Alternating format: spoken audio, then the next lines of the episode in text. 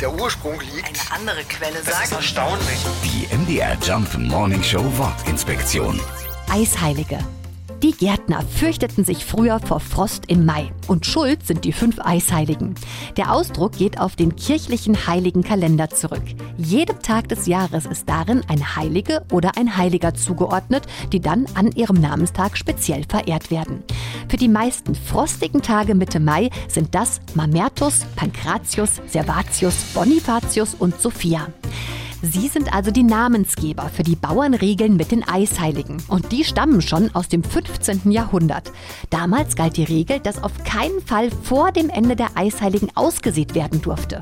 Aus dieser Zeit stammt zum Beispiel der schöne Merkspruch Pflanze nie vor der kalten Sophie. Die MDR Jump Morning Show Wortinspektion. Jeden Morgen um 6.20 Uhr und 8.20 Uhr und jederzeit in der ARD Audiothek.